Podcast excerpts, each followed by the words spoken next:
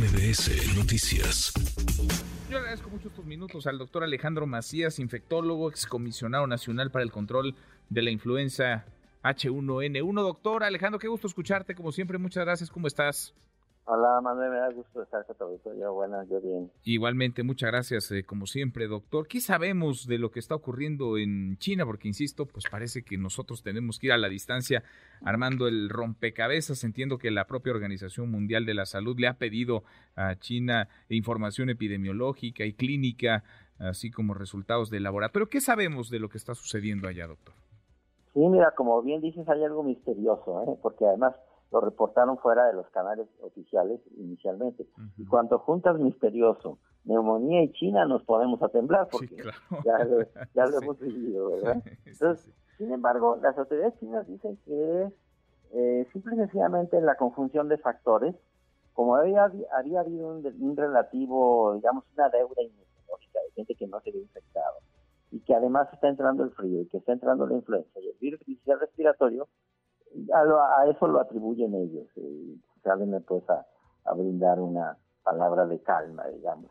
Sin embargo, hay que decir que de acuerdo con las informaciones no oficiales, son muchos casos de, particularmente de niños que no tienen propiamente neumonía, sino una fiebre alta, que solamente se dan cuenta que tienen neumonía cuando toman la radiografía. Es lo que se llama una neumonía ambulatoria o neumonía atípica también. Y entonces eso preocupa de que pudiera ser algún virus nuevo. Y lo peor que podría ser sería que fuera un nuevo virus de influenza o un nuevo coronavirus. Parece que no es de acuerdo a lo que informan las autoridades de China. Pero por eso la Organización Mundial de la Salud está, ahí, está diciendo, bueno, pues informen con más tranquilidad para que sepamos en tiempo real y si hay que prepararnos para algo, pues denos tiempo de hacerlo. Sobre todo para tomar medidas si es que hay que tomarlas más allá de China, ¿no? Porque eh, China, digamos, eh, estará aplicando los controles que considere, fueron restrictivos, muy restrictivos durante la pandemia de COVID-19. Me imagino que en este caso algo también estarán ya haciendo cuando tienen hospitales, eh, sobre todo, según leo, hacia el norte del país colapsados, doctor. Sí, de hecho, según sabemos también, por los informes iniciales que ya están cerrando escuelas y también por algunas de las informes. Todo esto está en el internet, lo, desentraña uno en Twitter sobre todo. Sí. Que hay, hay gente informando que hay también maestros enfermos, que no nada más mm. son niños. Esto eso ocurre cuando no tenemos una información, digamos, abierta y, transparente, que yo creo que es lo que está pidiendo la Organización Mundial de la Salud. Nosotros lo que nos toca pues, es prepararnos y aprender las lecciones de que una cosa así puede ocurrir en cualquier momento. Ya una pandemia nos pasó una factura muy alta y que tenemos que estar preparados a nivel individual y de salud pública para cuando eso ocurra, pues estar en, buena, en buen control de nuestras enfermedades, seguir usando cubrebocas en interiores, cuando hay mucha gente respirando el mismo aire, y que vayamos a un mejor sistema de salud porque ya sabemos que no lo tenemos. Así que no olvidemos, ¿no? Las lecciones eh, aprendidas, las lecciones que nos dejó la, la pandemia. Ahora, eh, me encuentro en esta información que circula el nombre de la bacteria mico, micoplasma. Eh, micoplasma neumonía, sí. ¿Qué, es eso? Esa es una bacteria que da precisamente una neumonía típica. No suele presentarse en brotes tan grandes y sobre todo a distancias también tan grandes. Según sabemos, hay por lo menos varios núcleos, núcleos poblacionales eh, separados por largas distancias. En Beijing y hay otra provincia más al norte que creo que está a más allá de 500 o 600 kilómetros. No es que sea imposible, pero eso no suele, no suele hacerlo micoplasma neumonía. Ahora, esa, esa neumonía sí ocurre generalmente en gente joven como una fiebre persistente que no se ve la neumonía sino hasta que no tomas la radiografía. En ese sentido sí es congruente con lo que están informando las autoridades en China. Mm. Pero habrá que ver ya hayan identificado en varios de los casos precisamente el micoplasma y que vaya más allá de ser una hipótesis.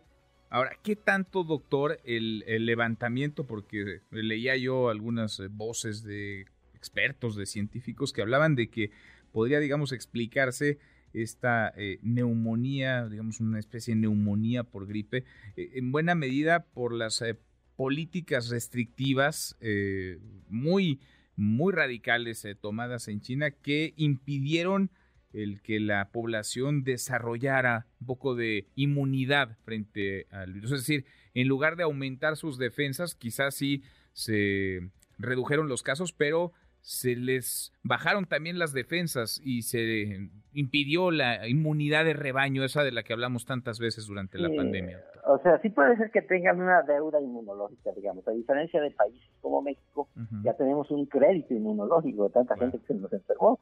Pero esa deuda significaría que va a entrar con intensidad de COVID-19. Y los cuadros que están recibiendo no tienen síntomas respiratorios, sería atípico, pues. Si fuera COVID-19, esperaríamos que hubiera así cuadros febriles, pero acompañados al menos en una buena proporción de síntomas respiratorios. Y según los, los informes que están dados eh, fuera de, las, de los canales oficiales, es que los pacientes no tienen síntomas respiratorios, que mm. tienen fiebre alta y que solamente descubren la neumonía cuando toman la radiografía.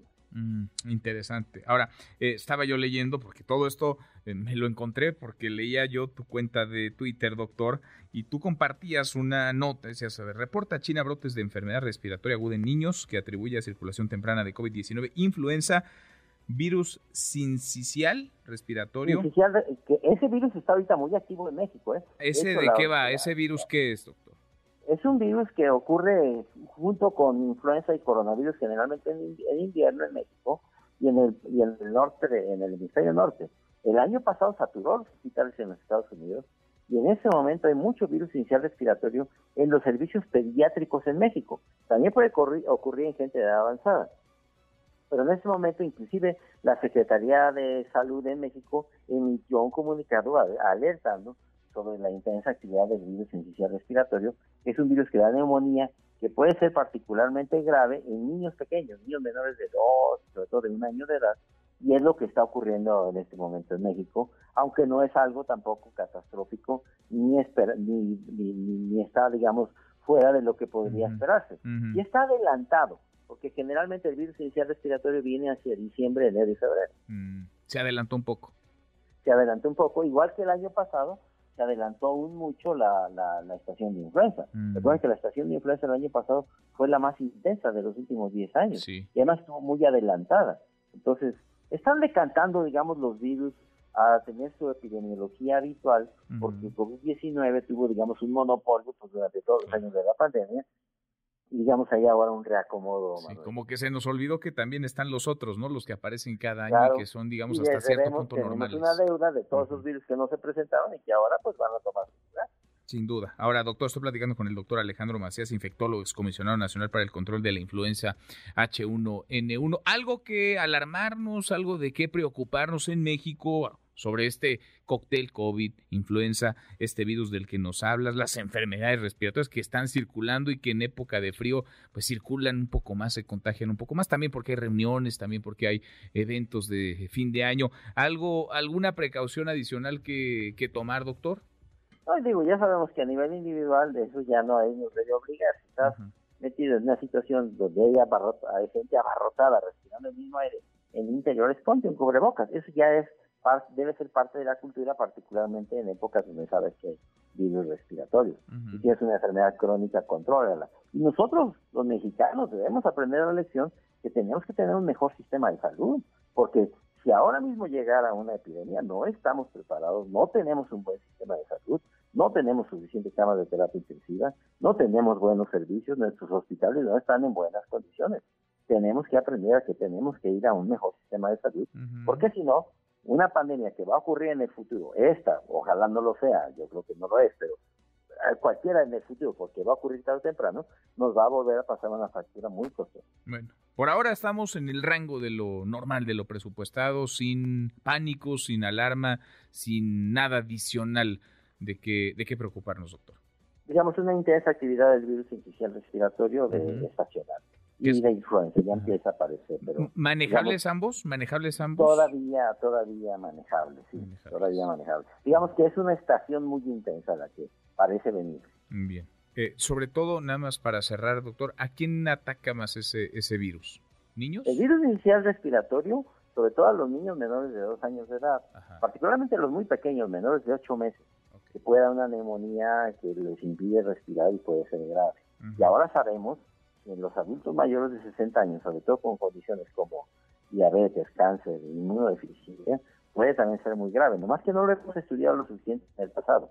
pero estudios recientes muestran que también en adultos puede ser tan grave o peor que la influenza. Mm, interesante, importante. Detectarlo a tiempo y tratarlo, ¿no? Hay medicamento para, para sobrellevarlo, doctor. Hay, una, hay un anticuerpo monoclonal que se usa en México, que está en las instituciones públicas, que, es el Pabilizumab, y va en, breve, va a entrar también otro anticuerpo monoclonal para el tratamiento de, los casos graves o para mm. la prevención en personas que puedan tener una complicación seria. En Estados Unidos este año ya salió la vacuna de virus inicial respiratorio para los adultos mayores de 60 años.